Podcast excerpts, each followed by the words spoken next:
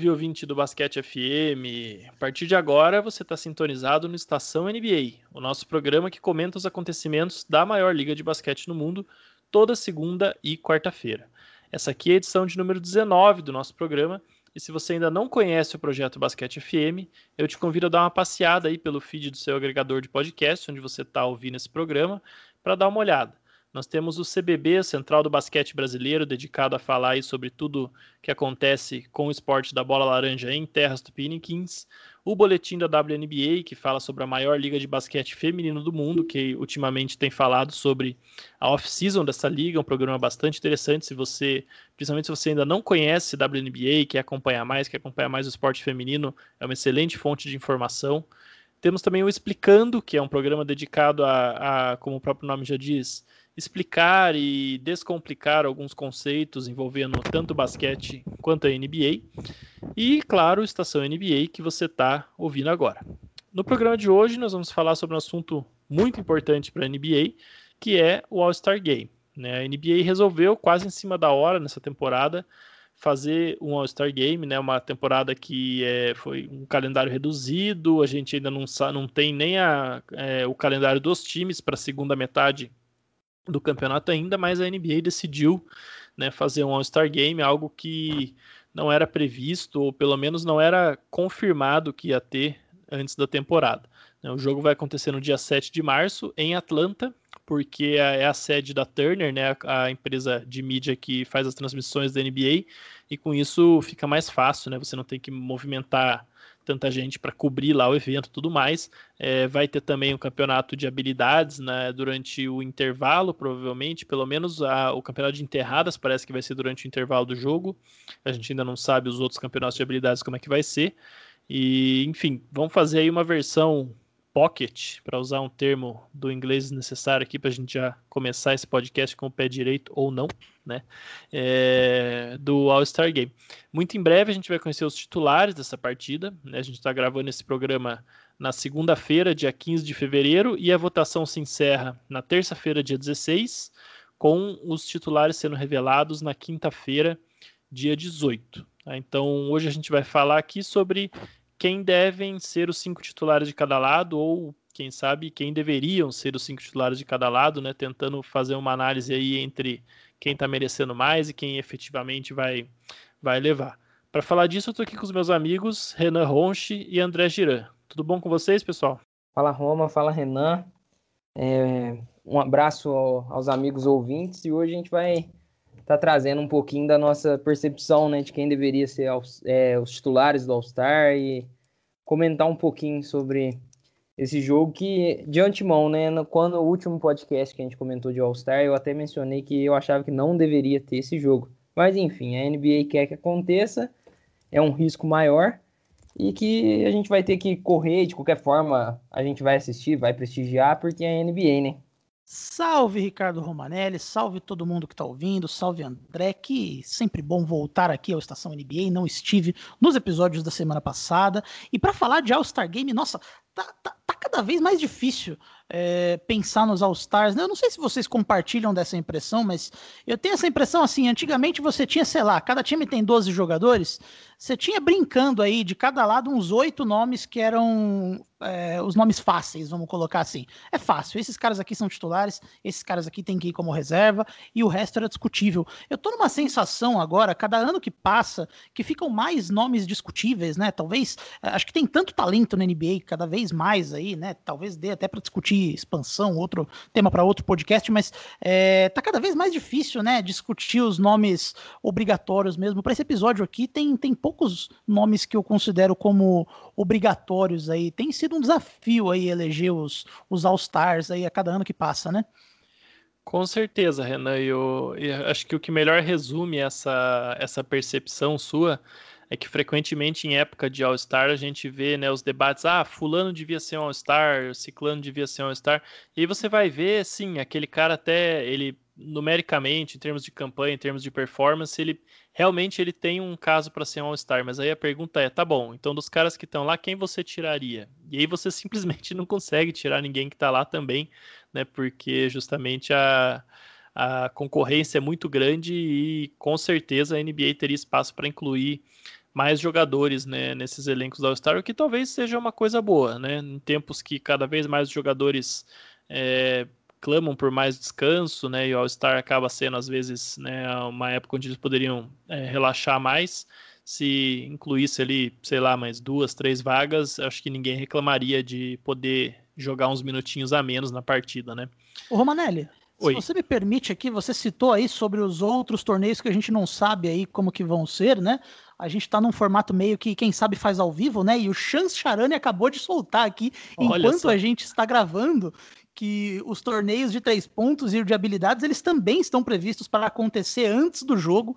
Então, por enquanto, a, a, a previsão é que a gente tem aí torneio de três pontos e de habilidades antes do jogo. No intervalo do jogo, torneio de, de, de enterradas. Deixo aí essa informação que acabou de acontecer para evitar a gente ficar perdendo tempo editando, porque editar é um saco para quem não sabe. Eu jogo aí a informação para a gente não precisar gravar de novo.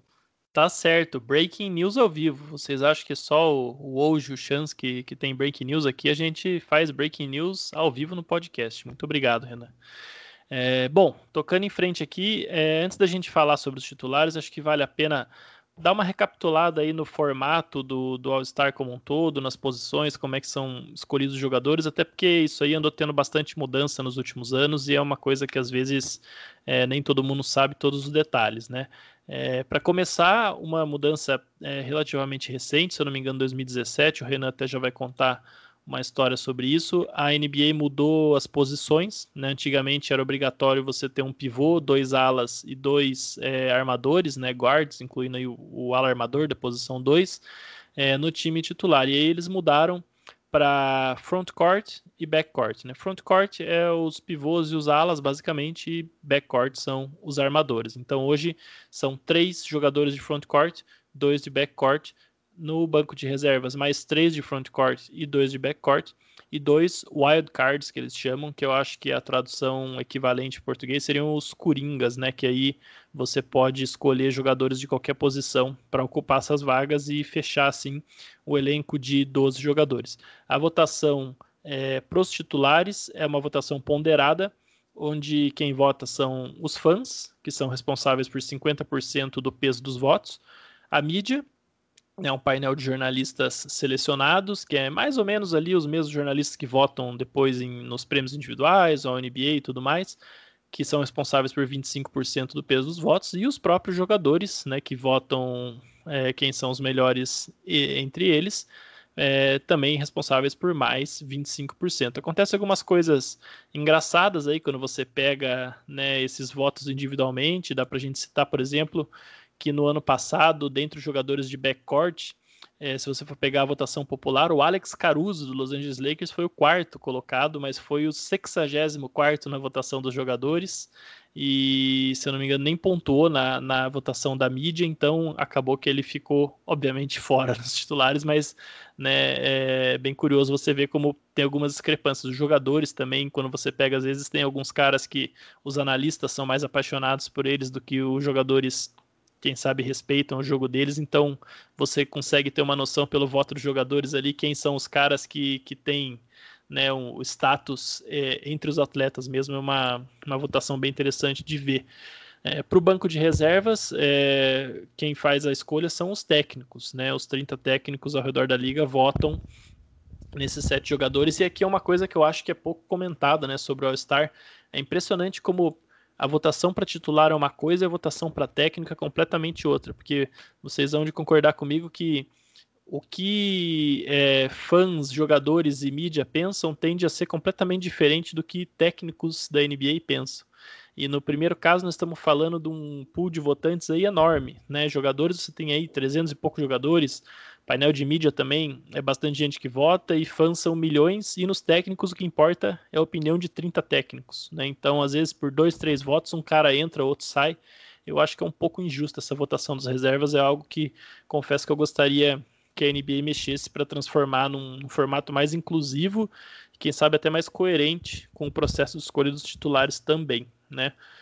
A gente já está no quarto ano seguido onde o formato mudou um pouquinho. Antigamente era leste contra oeste, né? E para deixar o jogo mais competitivo, a NBA faz quatro anos, mudou esse formato para o modelo de capitães, né? Então, você ainda escolhe os, os atletas por lado, né? Você vai escolher 12 do leste e 12 do oeste, é, para manter um equilíbrio aí, né, entre as, as conferências, mas é, esses jogadores vão passar por um draft, onde os capitães, que são os dois mais votados, os dois atletas mais votados de cada conferência, vão escolher num draft como aquela coisa de colégio mesmo, né? Eu escolho você, eu escolho aquele outro tal.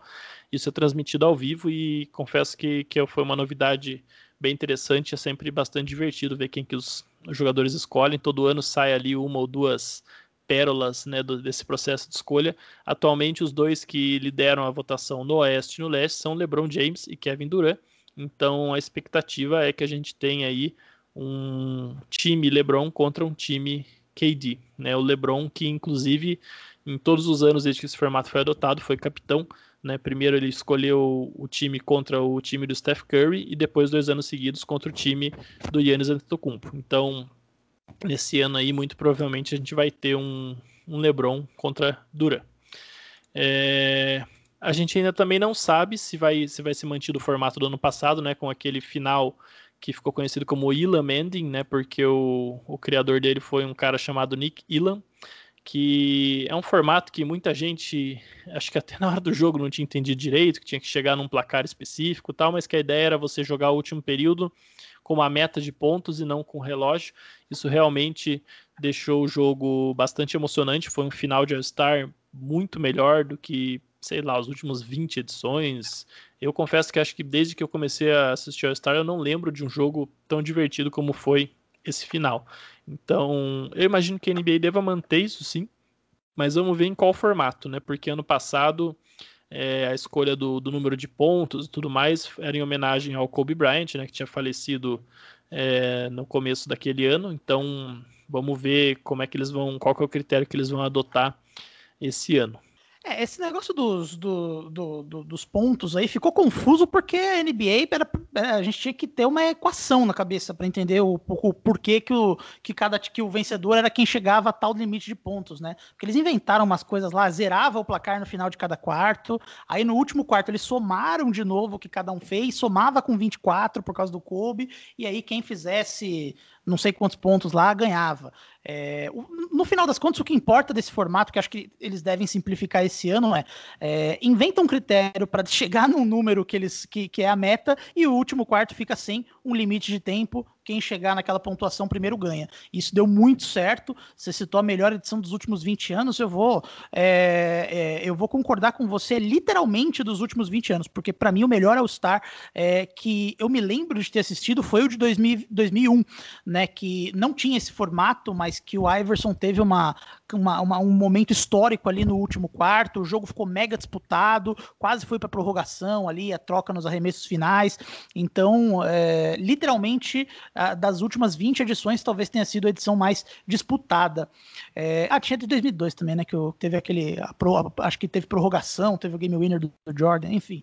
É, mas no, no, no, caso, eu acho que vale citar, é, Roma, sobre esse, essa questão de formatos, eu queria só relembrar uma coisa, já que a gente vai falar dos jogadores que merecem ser titulares esse ano, né? Você ouviu o Romanelli explicando que é uma composição aí, 50% do, do voto do público, 25% da mídia, 25% 25% dos jogadores, né? E, e por que, que que esse formato mudou, né? Porque se você for um pouco mais antigo, você lembra que era uma pura e simples votação é, popular. Então os titulares eles eram eleitos pelo público seguindo um sistema aí de, de posições, né? Mas não tinha um critério como, por exemplo, um número mínimo de jogos ou qualquer coisa do tipo. Então você tinha algumas esquisitices, né? Algumas até funcionaram para bem. Eu vou citar nominalmente o jogo das estrelas de 92 2002, né, um, um, ano em que a votação ainda era por telefone, então as pessoas fora dos Estados Unidos mal tinham opção de voto, só que o Magic Johnson ele não jogou aquela temporada, né, porque ele tinha se aposentado precocemente em função do HIV positivo, mas não deu tempo da NBA tirar o nome dele como uma das opções de voto. Ele acabou sendo o jogador mais votado daquele ano, ele foi para o Jogo das Estrelas e ele foi o grande nome daquele Jogo das Estrelas, tirou para um contra um lá o Michael Jordan, Isaiah Thomas, foi fundamental para ele se manter no Dream Team daquele ano. Então, é, é, é, foi um momento icônico gerado por essa falha, entre aspas, no processo, mas esse talvez seja o único, a, única parte boa entre muitas ruins, né? Então, a gente teve aí muitos anos, por exemplo, do Yao Ming sendo titular com poucos jogos, com problemas de lesões, etc., enquanto o Shaquille O'Neal vinha do banco, porque a China votava em peso ali no Yao Ming.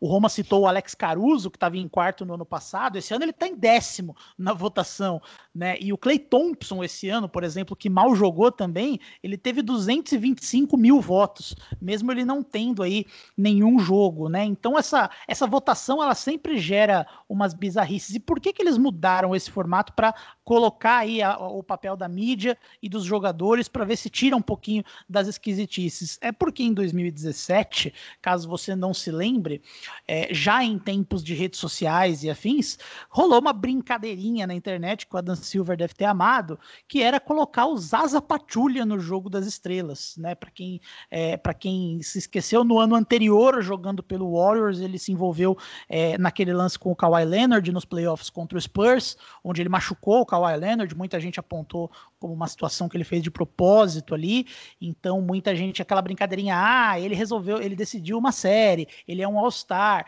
e, e as pessoas levaram a sério, então ele estava pelo critério popular, se elegendo a ser o pivô titular de um jogo das estrelas, até que a NBA virou e falou: não, peraí, isso aqui já, já é demais. Um Yao Ming a gente aceita, agora um Zaza Pachulia, tudo nessa vida tem limite, né? Então eles mudaram nesse formato aí para para ser composto aí metade dos votos pela, pelos fãs, metade pela mídia e metade pela imprensa. Por isso que hoje a gente tem esse formato, que acho que ainda cabe um pouquinho de melhoria, mas é, vamos dizer que eu acho que ele é um pouco mais meritocrático, porque ele junta os jogadores que têm um maior apelo popular, tem um peso maior, mas ele também tem aí é, a visão dos jogadores e da imprensa, que são votos, vamos colocar, com um pouco mais de sobriedade, sem aquele lado clubista, sem aquele lado que vai é, da paixão do torcedor. Então, acho que hoje é uma votação muito mais coerente, que faz muito mais sentido. Pois é, eu vou até contar para vocês aqui uma história, eu acho que eu nunca comentei com nenhum de vocês dois, que, que eu com certeza nunca falei isso em podcast também, mas ali por 2006, 2007 mais ou menos, quando Shane Battier, né, lembra do Shane Battier, foi para foi o Houston Rockets, eu participava bastante do fórum do Real GM, né, o Real GM, se preferirem, que na época era um dos melhores fóruns de basquete da internet e tal, e um dia eu fiz um post de brincadeira, assim, o pessoal tava falando sobre, ah, vamos de brincadeira escolher algum jogador para ir pro, pro All-Star Game, que todo mundo vai votar tal. Aí eu peguei e falei, ó, vamos votar no Shane Battier, que é um cara que tá no time do Yao, ele vai receber é, votos pro, do pessoal da China também, é um jogador que todo mundo gosta, tal, não sei o quê.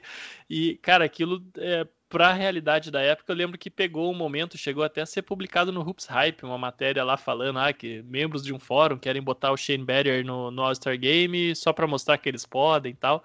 Só que, enfim, naquela época não tinha como viralizar tanto quanto hoje e tal, não, obviamente não teve a mesma repercussão do que esse caso aí do Zaza Pachulia. Então, dá pra gente dizer que essa era uma tentativa que os fãs há algum tempo vinham, né, tentando emplacar e de repente eu acho que o Adam Silver percebeu com o perigo das redes sociais que um dia isso ia acontecer, né? Então, eu vamos... lembro que a, do caso do Patrulha teve, eu não sei se era youtuber, mas eu lembro que tinha gente, esses blogueiros famosinhos, sabe, gente do Vine que se, que se envolveu, então realmente chegou numa situação bem perigosa ali pro Adam Silver.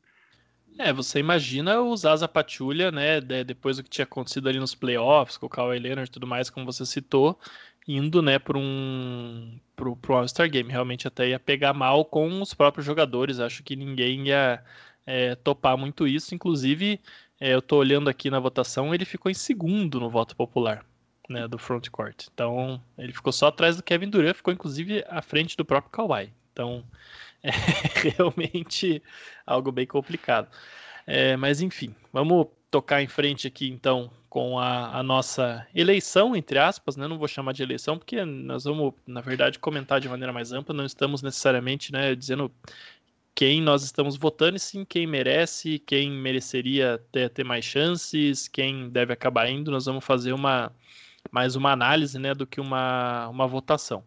Né? Então, eu vou começar aqui pelo é, frontcourt do Oeste, né, onde a gente tem atualmente no voto popular LeBron James liderando, com mais de 1 milhão e 300 mil votos na última parcial que foi liberada de vantagem para o Nikola Jokic do Denver Nuggets, seguido pelo Kawhi Leonard, e aí vem Anthony Davis em quarto, Paul George em quinto, Zion Williamson, Andrew Wiggins em sétimo, né, uma grande surpresa, Christian Wood do Houston Rockets em oitavo. Inclusive, esses votos do Wood aqui eu digo com certeza, apesar de Houston ser um grande mercado e tudo mais, até hoje jogador de Houston recebe mais votos do que deveria no All-Star por conta da China, né? Tem muito chinês que, que acompanha o Rockets até hoje por conta do Yao. Eu acho que o Wood tem alguma parcela de votos por causa disso. Brandon Ingram, do New Orleans Pelicans, em nono. A gente vê o efeito Zion Williams aqui, né? Dois jogadores do Pelicans no top 10. E o Carmelo Anthony, interminável lá no Portland Trail Blazers, em décimo. Então, eu não sei vocês aqui, mas eu acho que a, a ordem do, do frontcourt é essa mesma, tem que ser titular LeBron, o Jokic e o Kawhi. O LeBron e o Jokic, inclusive, são candidatos a MVP. O Kawhi é, estaria aí, talvez, numa, num segundo nível de candidatos a MVP também. Então, nada mais natural do que serem eles, né, os três titulares do frontcourt.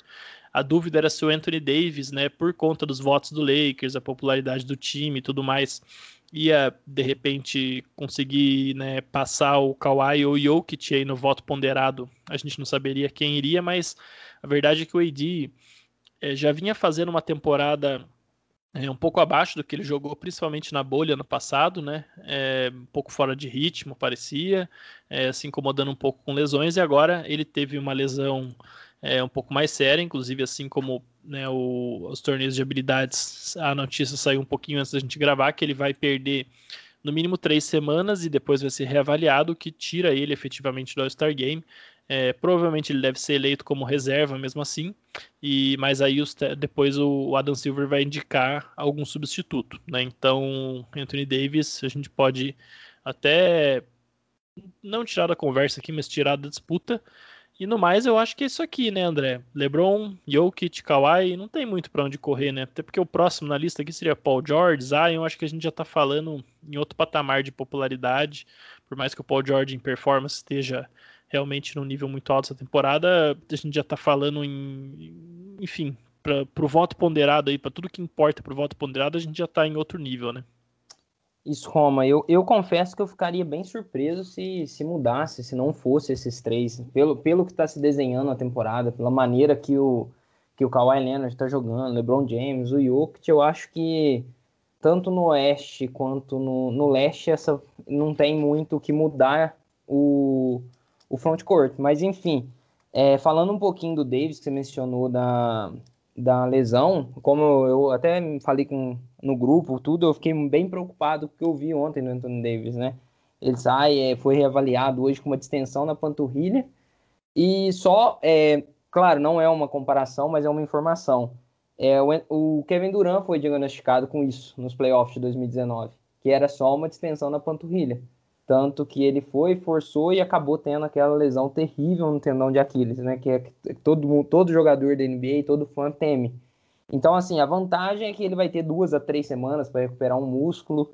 É outra, é outra condição né, de jogo, não tem os playoffs ali acontecendo, ele tendo que forçar ele para entrar em quadra. Eu acho que é o momento de descansar o Anthony Davis mesmo. O Lakers provavelmente não vai preocupar com posição e essa parte dele perder um All-Star é, é, é, chega a um ponto certo, a, a, certo ponto ser irrelevante, porque o Lakers vai buscar o título. Então, nesse caso, o Anthony Davis fora é mais do. É com certeza cravando Kawhi, LeBron e Jokic na posição. É, eu acho que o único que tinha uma chance de, de, de, conseguir uma vaga no titular era o Anthony Davis, não só por. É por questão de status de votação, mas por, por merecimento, né? Pensando em performance, acho que o Anthony Davis é um cara que poderia engatar uma sequência ali antes do. É, porque a gente tá falando aí de jogadores do, do Lakers e do Clippers aqui, né? Pensando, tirando o Jokic, que é uma, um outro contexto, mas se a gente pensar LeBron, Kawhi e Anthony Davis, né? São dois times que a gente sabe que vão pegar playoff, que vão estar entre os primeiros do Oeste. São dois e são três jogadores que a gente sabe que temporada regular para eles também é cada vez menos interessante, né? O Kawhi tem a fama do load management, é, enfim. Então, aqui vai muito do quanto eles estão se esforçando no, durante a temporada regular. Né? E, e, eu acho que desses aí, o Anthony Davis, de fato, ele estava sendo menos é, forçado aí, jogando numa intensidade um pouquinho mais baixa dos outros, por conta dessa questão da lesão mesmo, né? Ele já, ele já começa a temporada numa marcha um pouquinho reduzida, também chegou a perder alguns jogos. Então, agora essa, essa lesão ela confirma que ele não vai estar no, no All-Star Game, que é absolutamente irrelevante. É, o importante é ele estar bem para os playoffs, pensando no Lakers. E é isso, LeBron, Jokic e Kawhi provavelmente vão ser aí, com merecimento os três frontcourts titulares do Oeste. Só vou pontuar aqui que eu, eu discordo do, do, do, do meu amigo Ricardo Romanelli, que citou aqui LeBron e Jokic numa corrida para MVP, o Kawhi um patamar abaixo. Eu ainda acho que o Kawhi deve estar tá na, na, na, do jeito que ele tem performado, ele vai estar aí numa disputa no, de, de nível igual para igual com esses dois e com o Embiid na disputa do MVP quando tiver mais para o final da temporada, mas é, eu particularmente acho que não tem muito que mexer aqui nesses também não. É, eu, eu coloco até só para fazer um esclarecimento, Renan, em termos de performance, eu até acho que o, o Kawhi tá num patamar, quem sabe até um pouco acima. O Kawhi tá fazendo uma temporada que o pessoal até não, não tá dando devido crédito. Em termos de eficiência, principalmente ofensiva, eu acho que talvez seja a melhor temporada dele na carreira até agora. Tá? Mas a questão com ele, como sempre, é a perda de jogos, né? Você vê, ele jogou 23 partidas das 28 que o Clipper jogou até agora. Então o Embiid está mais ou menos numa média parecida. É, eu fiz uma conta até outro dia, estava debatendo justamente isso, que se o Embiid for nesse ritmo atual de jogos até o final da temporada, eu não lembro agora quanto era a conta, mas era o equivalente a ele jogar 65 jogos numa temporada de 82. Né? Eu fiz, transformei para 82, fiz a paridade para poder comparar com o padrão histórico. E ninguém ganha MVP jogando 65 jogos de 82, né? É o histórico do prêmio. Então, em termos de performance, eu concordo, eles estão nesse patamar, mas para ganhar MVP, o cara precisa. Eu até olhei, se eu não me engano, o, o, que menos era 72 jogos, alguma coisa assim, nos últimos 20 anos, o cara que ganhou MVP com menos partidas, que era o Allen Iverson lá em 2001. Então, Normalmente o cara tem que jogar ali 76, 77, aí você faz a conta aí para temporada 72 quanto isso significaria. Mas se os dois é, aumentarem a frequência deles em quadra, sem dúvidas, eu acho que estão lá em cima na briga para o MVP. Mas enfim, isso a gente já falou no outro podcast, tem planos de falar em outro mais para frente, a gente volta nesse debate. É, frontcourt eu acho que não tem realmente muito mistério. No backcourt a gente já tem uma uma briga mais considerável, né? Porque a gente tem o Steph Curry liderando a corrida com 4 milhões de votos, né? Para uma diferença bastante expressiva para o Luka Doncic, que tem 2 milhões e 400 mil. E por mais que esses dois, em tese, sejam realmente os titulares, né? Os dois estão jogando muito, muito mesmo. Por mais que o Mavis não tenha é, aquela campanha de encher os olhos que todo mundo esperaria. O Luca está compensando isso com excelentes performances individuais. As últimas partidas, inclusive, foram as, talvez as melhores dele, né, individualmente na NBA, em termos de pontuação mesmo, né? Ele chegou até a fazer, bater a melhor marca da carreira esses dias, né? Fez 46 pontos contra o New Orleans Pelicans. Então, em tese é isso aqui mesmo, mas aí a gente vem, tem na sequência, né, o Damian Lillard, que vem fazendo uma ótima temporada, perdeu ali alguns jogos por lesão, mas vem fazendo uma campanha é, muito boa com o Portland Trail Blazers, que sofre também com lesões, né? Perdeu Yusuf Nurkic, perdeu o CJ McCollum e tá ali firme em quinto do Oeste, brigando para entrar no, no, top 4 ali, é, realmente bem próximo do Phoenix Suns, que hoje é o quarto. É, tem na sequência o Donovan Mitchell, né? Que é, é, talvez o principal nome do Utah Jazz, que é hoje a melhor campanha da NBA, com 22 vitórias e 5 derrotas no momento que a gente está gravando isso. O único time é, acima dos 80% de aproveitamento. E tudo bem que o Jazz é um time bastante coletivo, onde tem muitos jogadores acertando bem os arremessos. Eles estão jogando basquete até muito bonito de ver, né, compartilhando bastante a bola, mas queira ou não, ele é o principal nome desse time.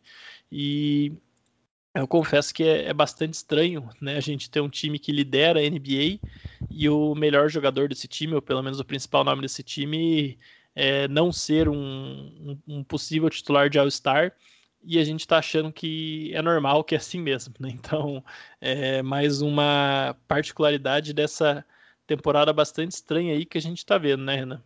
É, lembra um pouco até aquela situação daqueles Detroit Pistons, né? Eu tô bem saudosista, tô usando bastante história hoje, né? Vocês devem ter percebido aí, mas lembra um pouco até aquela situação daquele Detroit Pistons, né? Que colocava quatro All-Stars ali, o Billups, o Rip Hamilton, o Rashid, o Ben Wallace, mas acho que nenhum era titular e ele figurava ali entre as maiores, é, os melhores times da, o, da NBA, muitas vezes liderando a NBA em campanha. Eu acho provável que a gente deve ver nesse jogo das estrelas o Donovan Mitchell e o, e o Rudy Gobert. É, o Gobert talvez, mas é, acho que o Donovan Mitchell com certeza vai estar, mas se estiver, se, se conseguir chegar, vai ser como reserva, né? Talvez o Mike Conley até tenha uma, uma chance aí. Eu falei no, em outro episódio que eu acho que ele merecia uma chance, é, mas se vier, vai ser como, como reserva. Agora, eu acho que do, do da parte dos guards aí do Oeste, acho que tem uma, uma disputa bem boa aí, é, de três jogadores para duas vagas, né? Como você citou, Curry, Doncic e Lillard. Eu acho que os três têm um caso muito bom para serem titulares do jogo das estrelas. Hoje, pelo voto popular, seria o Curry e o Doncic, mas eu acho que eu prefiro o Lillard no lugar do Doncic, viu, o, o, o Roma e André? Eu não sei se vocês concordam. É, acho que o Roma já falou que, que que prefere o Luca, mas eu, eu, eu particularmente gosto mais de, de, premiar, pensando numa premiação meritocrática, o Lillard nessa situação agora. É, por questões assim, quando comparando a temporada dos dois, né? É, pensando não nos jogadores, mas até no contexto dos times, né? O Mavis é meio que um time meio decepcionante esse ano. É, e, e, o Luca ele acaba sendo ali um, uma, um, um, oásis ali naquele time, enquanto o Blazers ele tá sendo um time melhor capitalizado pela, pela, pela performance do Lillard, né? O Lillard em números, ele até tem números piores do que no ano passado, um ano em que ele se destacou muito, né, na bolha, tudo, mas é, pensando numa comparação dos dois esse ano, é, eu acho que o Lillard é um, um All-Star num time melhor. Ele tem questões de eficiência melhores que do Luca, que eu acho que tem muito a ver com o contexto, porque o time dele é melhor que o Mavis atualmente. Mas de qualquer forma, pensando em premiação, eu preferiria que os titulares fossem o Curry e o Lillard, com o Luca, obviamente, participando do evento, mas vindo como reserva. Essa é a minha opinião sobre esses guards aí do Oeste. Pois é, Renan, eu vou até cortar aqui o André é, pedindo já desde já desculpa, mas só para não perder o gancho, você falando aí, eu fiquei pensando, eu acho que eu vou concordar, até porque o Lillard é um dos meus jogadores preferidos dessa última década na NBA, e ele é um cara que fez de tudo, né, que ao alcance dele, né, para levar esse Blazers acima, conseguiu feitos ali que um jogador, né, com o nível de time que ele tinha, com certeza não conseguiria. Então eu acho que ele até pelo todo da carreira, né? Ele é um cara que, claro, ainda tem alguns anos em alto nível, mas a gente sabe que provavelmente o melhor da carreira dele, né? Pelo menos a maior parte da carreira dele já foi. É um cara que merece ser ter essa distinção de ter sido titular do All-Star um dia, né? O Lucas a gente sabe que ele vai ser titular aí os próximos 7, 8, 10 anos. Então, eu concordo contigo, vamos promover o Lillard para titular do All-Star aí, que ele mais do que merece pelo apanhado da obra e também pela brilhante temporada que ele vem fazendo, como você bem destacou. E como vocês falaram, né? Essa disputa é basicamente entre os três, Curry, Lillard e, e Luca, não tem nem o que discutir. Eu acho também que quem tem um caso bom para ir, não como titular, mas também é o Devin Booker e o próprio Donovan Mitchell, como vocês citaram. Mas o, o Lucas chega a ser um caso engraçado, que assim, é um cara de de 20 anos, 21 anos, que performa praticamente com quase 30 pontos, é quase 9 assistências, 9 rebotes por jogo. É quase uma média de triple-double. A gente está falando de um cara de, de 21 anos e que, assim, eu acho que ele vai chegar a um nível de. Como se diz? Não comparando, claro, mas LeBron James. Quando LeBron James faz um jogo de 25, 5, 5, a gente já considera ah, um jogo normal para LeBron. Eu acho que o Luca vai chegar muito nesse patamar de assim, a pessoa esperar mais dele, porque pela idade, a maneira que ele performa, é, acho que qualquer jogador fazendo o que ele está fazendo no time do Mavis era para ser considerado titular absoluto.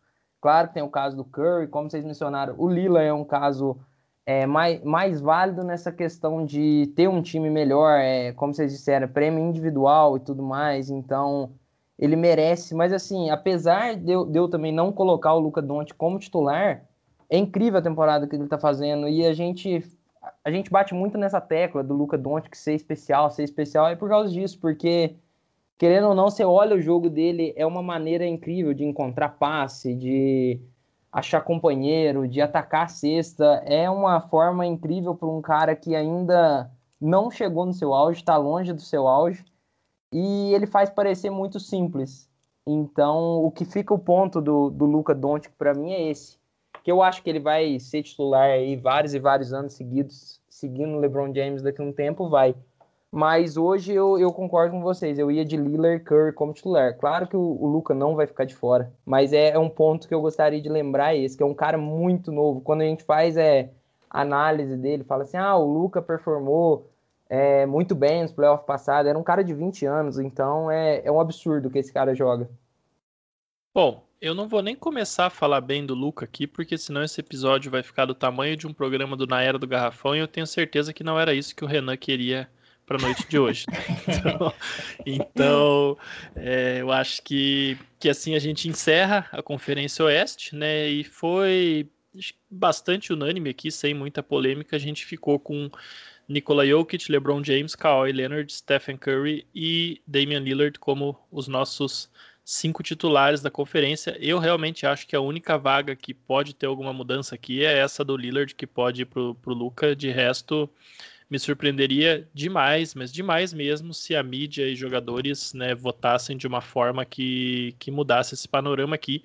Até porque, inclusive, né, o voto popular ele está tá muito acentuado, né, para cima. Se pega a diferença ali do Lillard para o Donovan Mitchell é 2 milhões para 479 mil votos. Por mais que o que interesse no final é o ranking, né, e não os votos, é, isso aqui pesa também. Eu tenho certeza que que a NBA dá um jeito de fazer isso aqui pesar para também não, não ficar uma coisa desproporcional demais.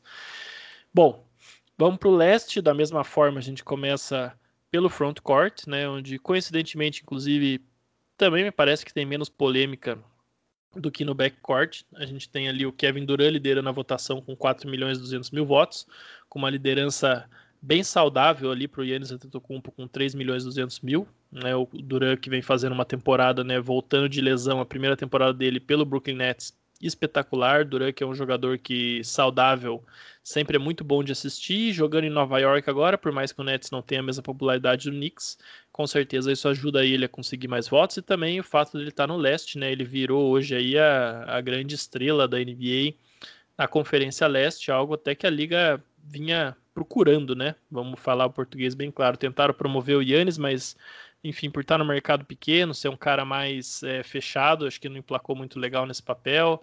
É, depois tentaram né, colocar o Zion Williamson, né? Porque o, o Pelicans, apesar de estar na Conferência Oeste, ele joga na mesma, no mesmo fuso horário ali, mais ou menos, dos times do leste. Então, ano passado a gente teve muito jogo do Zion, né, na, nas transmissões nacionais que eles chamam.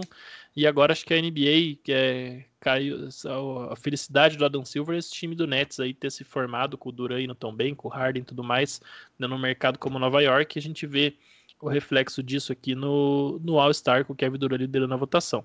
Então, temos o Durant, Giannis Antetokounmpo, em terceiro Joel Embiid, né, que vem fazendo a melhor campanha do leste com o Philadelphia 76ers. É, e aí a gente tem uma, né, uma, uma, uma queda drástica na votação para o quarto lugar, que vem o Jason Tatum com quase metade né, dos votos do, do Embiid. O Embiid tem 3 milhões, o Tatum tem ali 1 milhão e 600 mil, quase 1 milhão e 700 mil. E aí do quinto em diante, né, o Jimmy Butler com 600 mil, Bana Debaio, Domantas Sabonis, Julius Randle, Gordon Hayward, Jeremy Grant. Alguns desses nomes, inclusive, eu acho que vão estar entre os reservas e merecem estar entre os reservas, né? Mas, enfim, não é a nossa pauta hoje. É, de todo modo, eu acho que é, aqui, como no Oeste, não tem muito para onde correr, né? É, Embiid, Antetokounmpo e Duran, inclusive, que baita trio que seria esse em quadra, hein, André? Se, se fosse Leste contra Oeste, eu acho que nesse ano o Leste não ia ficar devendo muito pro Oeste, não, né? Pelo menos em termos de frontcourt. Ah, com certeza, Rome. E esse ano era um ano que seria bem divertido a gente assistir um leste contra oeste, né?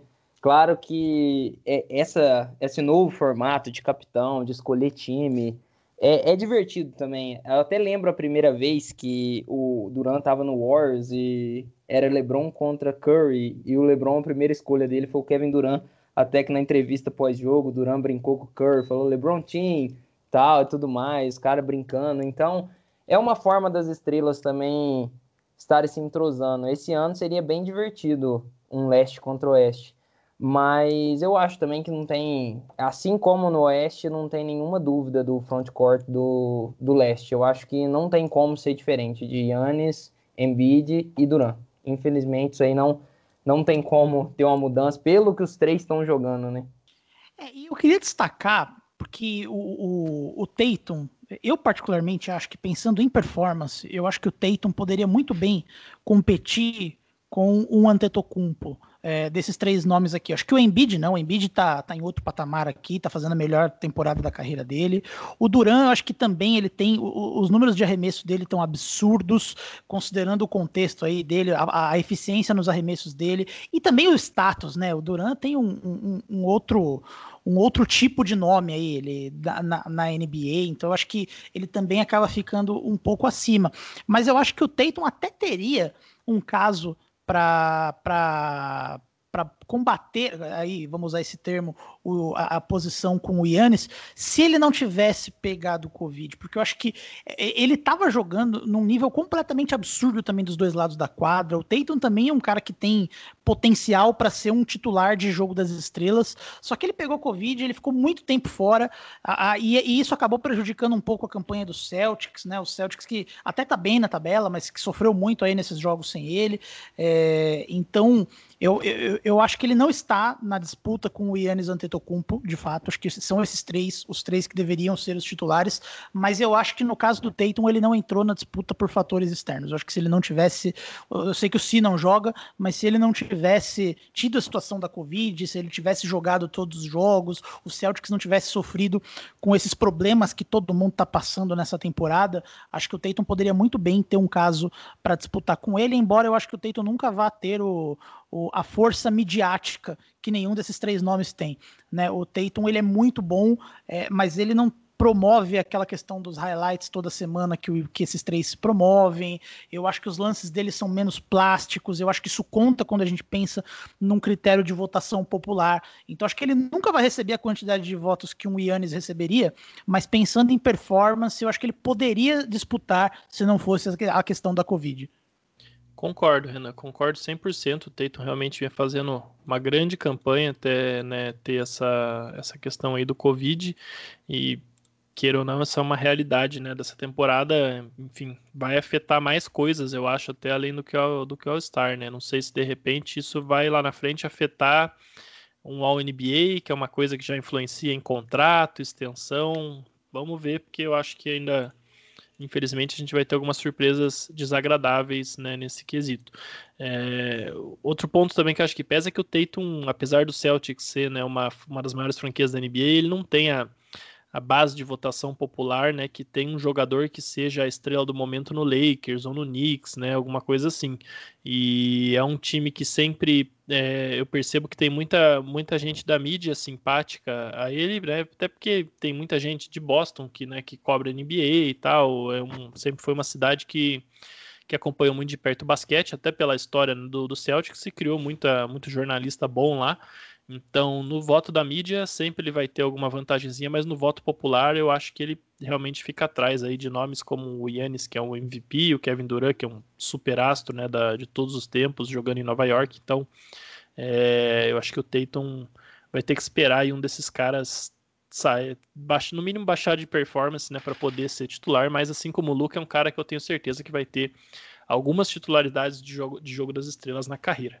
É, bom, no leste a gente não tem polêmica no frontcourt e a gente vai para o backcourt da Conferência Leste, que eu acho que é aonde a gente tem mais é, discussão, né?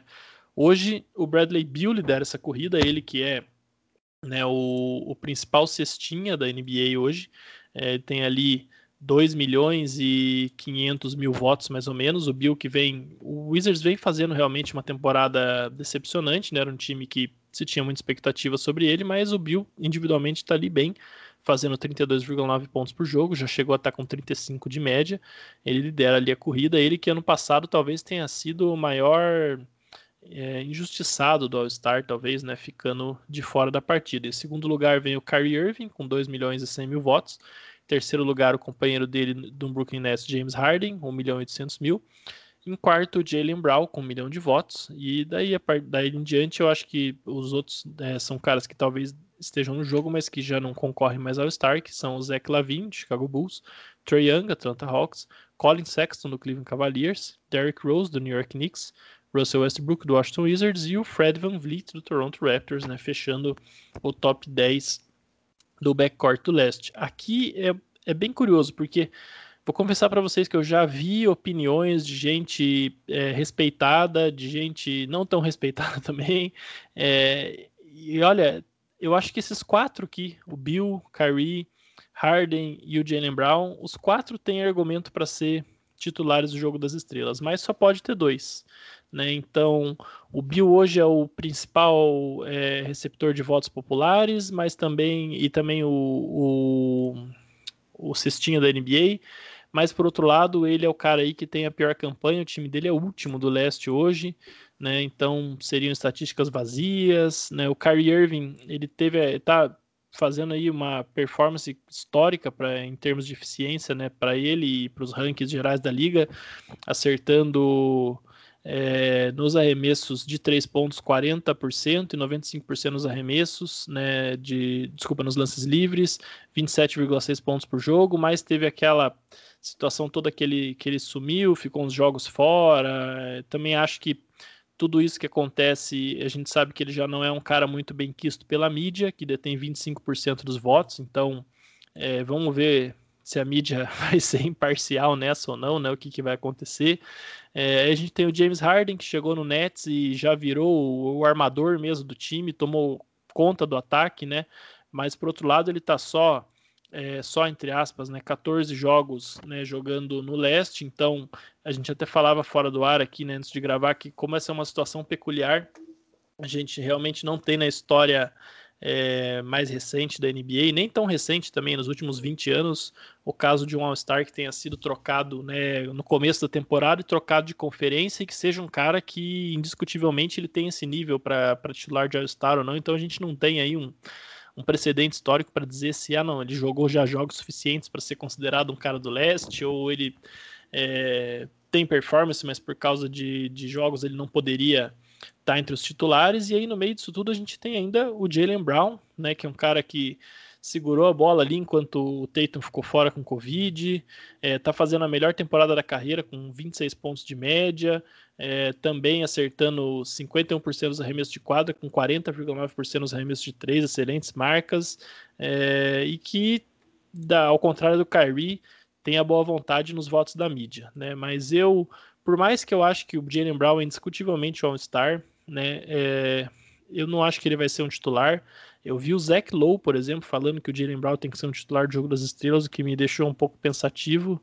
Refleti bastante antes de falar aqui no ar, né? O Zach Lowe, para mim, é uma das melhores mentes que comenta o basquete hoje, mas é, eu pessoalmente iria aqui com Bill e Harden. Eu acho que são os caras que merecem mais. O Kyrie tá fazendo uma temporada realmente histórica, mas eu acho que aquela questão do sumiço dele, que ficou tudo mal explicado. É, não estou aqui, inclusive, que fique claro, criticando, né? Porque ele claramente estava com, com problemas ali. A gente sabe que ele é um cara que já sofreu aí com, com depressão, alguma coisa, né, alguma é, variante disso. Então é um cara que a gente espera que fique bem, mas é, o fato é que isso pesa, inclusive, principalmente pela questão da relação dele com a mídia.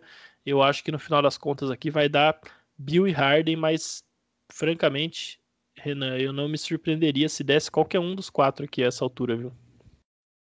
Pois é, são quatro nomes que eu acho que certamente vão estar no evento, né? O Jalen Brown fazendo campanha de, de Most Improved Player, aí um sério candidato a isso, também te, deu um salto esse ano.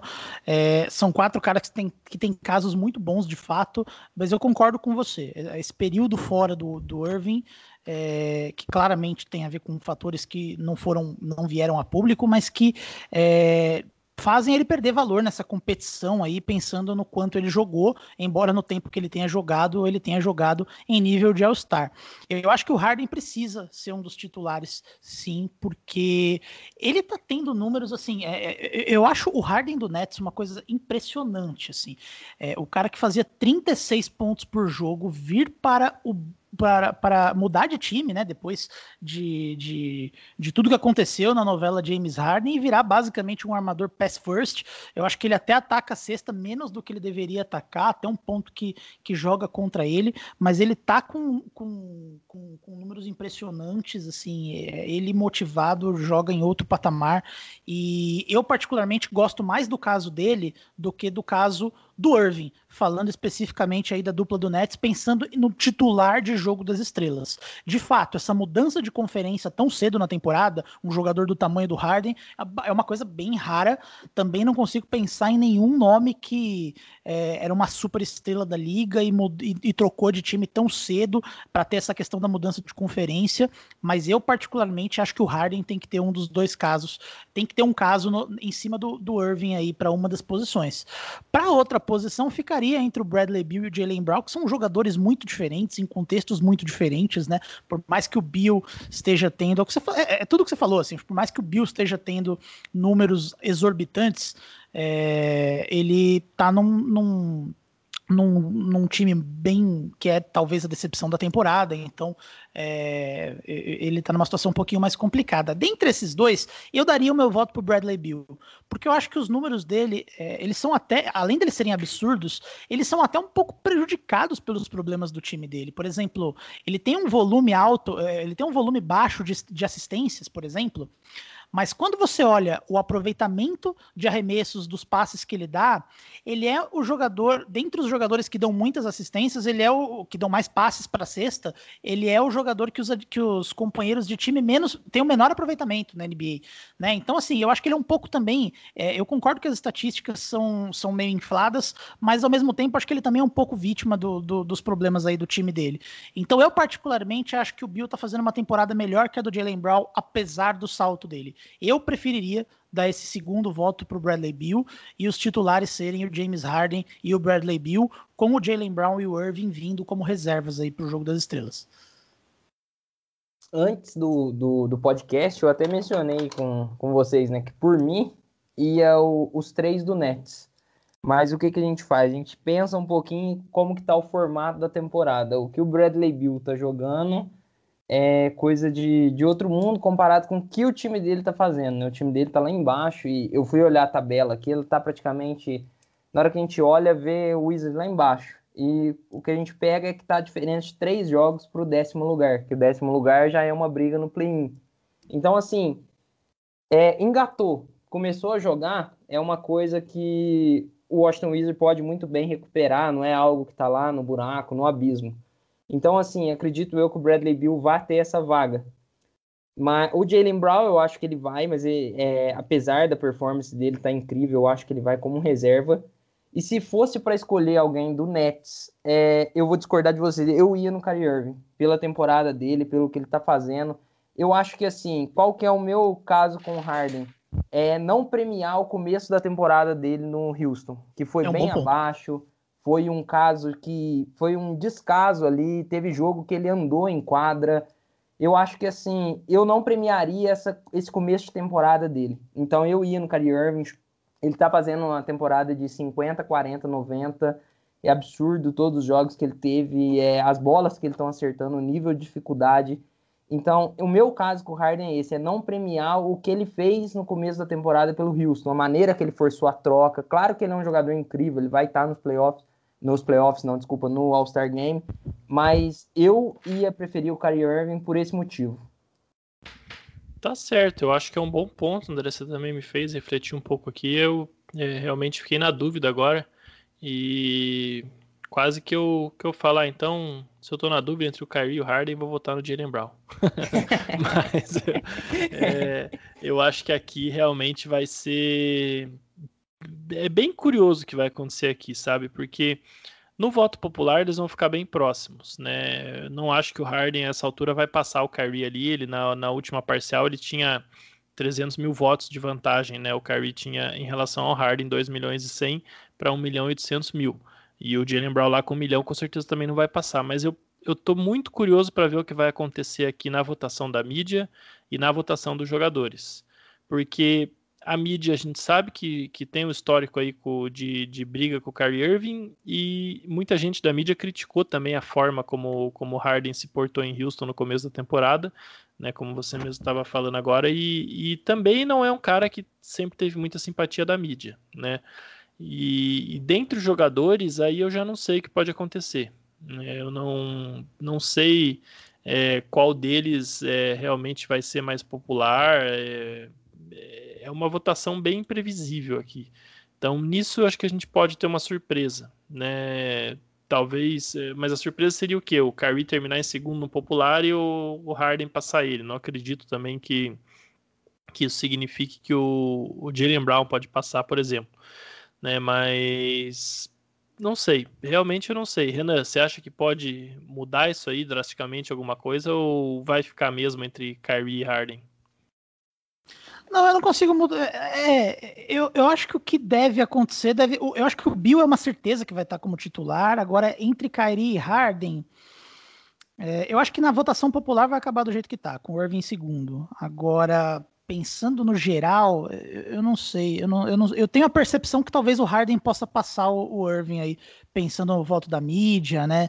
O, o, Irving não é uma exatamente muito querido pela mídia, como vocês falaram, então eu acho que a, a tendência é talvez o Harden subir aí no lugar do Irving e ser o titular. Eu não vejo o Jalen Brown conseguindo passar aí, conseguindo uma posição de titular, mas eu acho que é, como reserva, certamente ele vai estar no torneio. É, se você pegar a votação do ano passado para tentar tirar um parâmetro, né? E aqui vale a gente fazer a ressalva que o Kyrie ele teve aquela lesão no ombro. Eu até não lembro se ele jogou o All-Star, eu acho que não, ele não chegou a jogar.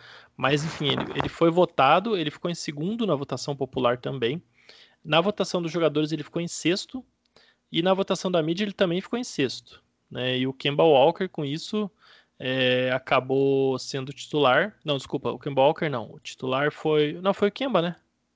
Foi Trey Young e Kemba Walker, isso mesmo.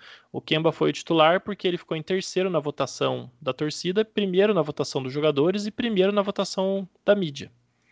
Então, o fator Boston Celtics aí, tudo bem que ele vinha fazendo uma grande campanha pelo Celtics, mas é, né, na mídia ali você sempre pode contar uns votinhos verdes a mais.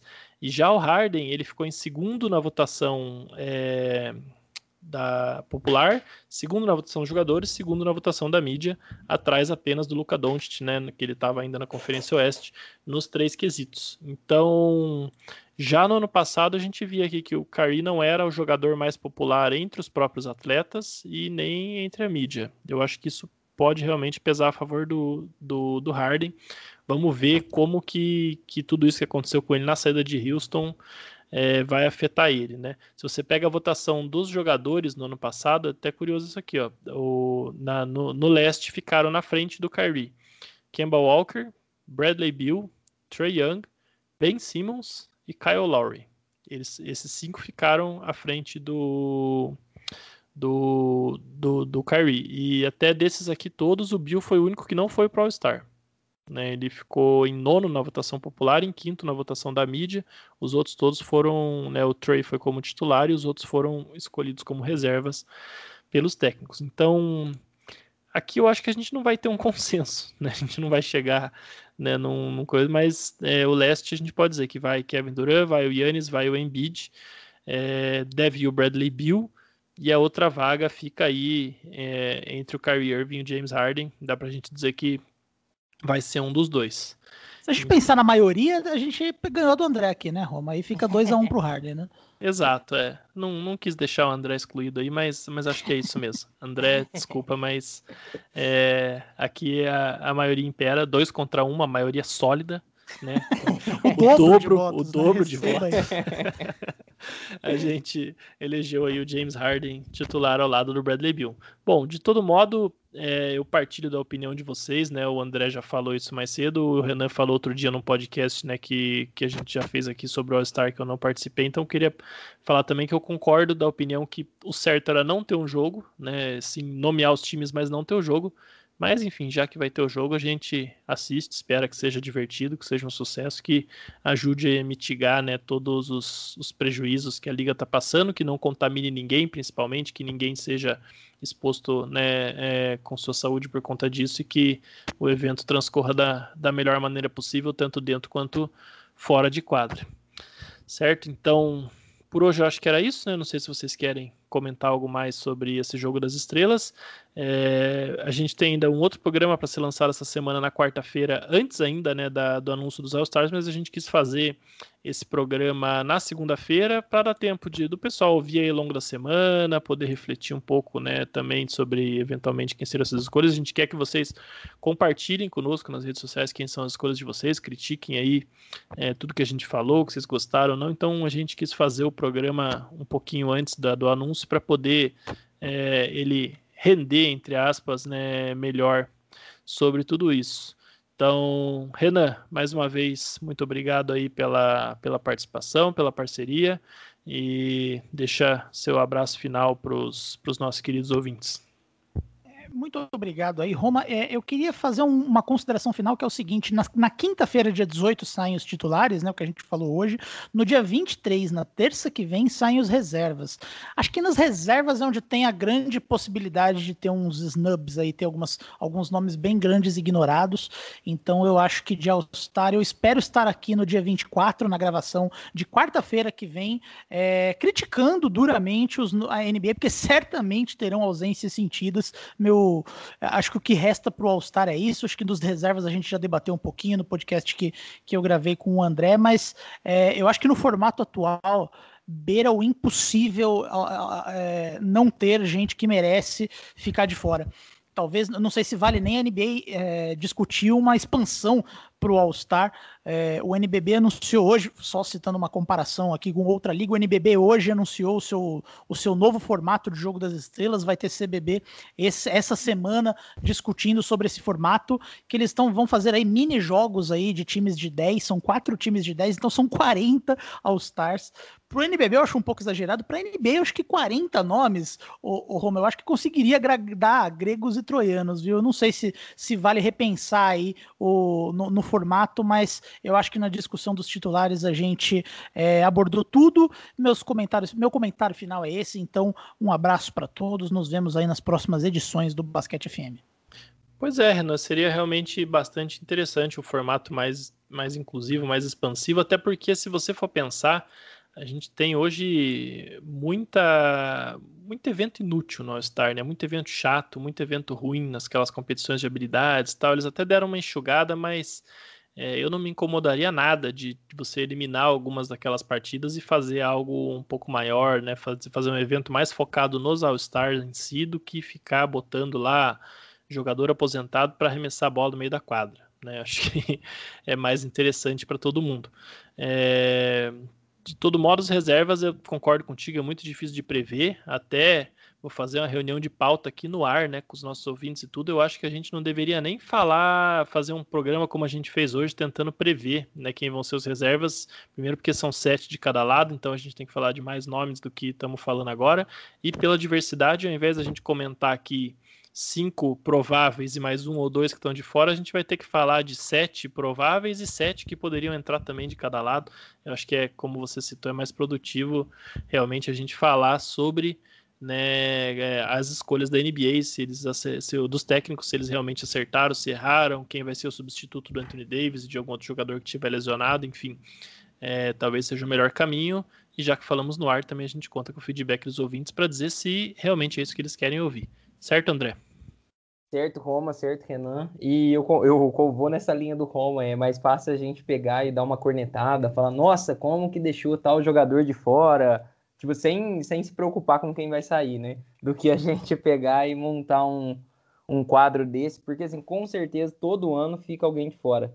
E por incrível que pareça, eu fiz, o último programa que a gente fez, a gente falou bastante do Mike Conley, e eu acho que o Mike Conley vai sobrar de novo. Eu acho que ele não vai ser um All-Star essa temporada mais uma vez. Então, infelizmente, né, como a gente falou no último programa, ele merecia isso, mas pela lesão dele, ele ficou alguns tempos, vai ficou cinco jogos fora agora. O Jazz tem um bom caso, mas eu acho que ainda vai ter bastante backcourt ali que vai pegar essa vaga, viu? Mas enfim, é isso. É, a gente agradece os ouvintes. É, a gente quer o feedback né, de vocês. Coloca aí quem que vocês acham que deveria ser o All-Star. E é isso, gente. Muito obrigado. Valeu, Roma. Valeu, Renan. Um abraço. Pois olha, se depois dessa lesão e provável ausência do Anthony Davis, o Adam Silver não escolheu o Mike Conley para ser o, o, replacement lá do All-Star, no caso dele não ser votado pelos técnicos, eu, eu, já deixo aqui o meu compromisso público que eu vou, eu vou iniciar uma petição pelo impeachment do Adam Silver do cargo de comissário da NBA. Porque o Conley não pode encerrar a carreira dele sem ser um All-Star e eu acho que essa é a talvez a última chance dele. A gente é, já, tem, já tem uma pauta, né? Se, se o Mike é. Conley não for, a pauta do programa é como o Mike Conley não foi. Não, porque é realmente, vou até alongar aqui mais um minutinho só para fazer esse comentário final, é realmente uma sacanagem, porque o Conley, ele participou daqueles times de Memphis, ele ficou em Memphis, né, ele, ele abraçou o mercado pequeno, é, o Mark Gasol foi ao Star, foi Defensive Player of the Year, o Zach Randall foi ao NBA, e ele foi o único que, que realmente não, não ganhou nada, é, até esses dias eu estava vendo ele numa entrevista no podcast do JJ Redick, ele falando que, que é algo que para ele importa, ele quer isso, ele, ele sempre quis isso, e, e, que teve um ano até que, acho que 2015, se eu não me engano, que teve lá dois, três caras que ficaram de fora, o Anthony Davis foi cortado por lesão tal, e daí foram vindo os, os substitutos por lesão, e ele falou, não, agora eu vou, né, não tem como. E aí no último, na última vaga lá, o Adam Silver escolheu o Dirk Nowitzki, que já estava idoso nessa altura, e não escolheu o Mike Conley. Então, é, fica aí. Adam Silver, você está avisado. Seu impeachment virá se Mike Conley não estiver no Jogo das Estrelas esse ano. É, bom, depois dessa ameaça, acho que é bom a gente encerrar esse programa antes que a NBA tire a gente do ar. Eu lembrei daquele meme, né, que tem aquela, teve aquele programa da ESPN, Jorge Nicola dá dicas para Klopp. A gente pode ter o um nosso aí, né? Basquete FM dá dicas para técnicos da NBA. Exatamente. Exatamente, é excelente. Agora eu fui, eu vou até encerrar esse podcast porque eu fui comparado a Jorge Nicola, acho que tá na hora de parar de falar. Muito obrigado aí, Renan, André, os nossos ouvintes que ouviram esse festival de bobagens aqui que foi o final. E um grande abraço, a gente se vê na próxima edição do Estação NBA. Valeu. Falou.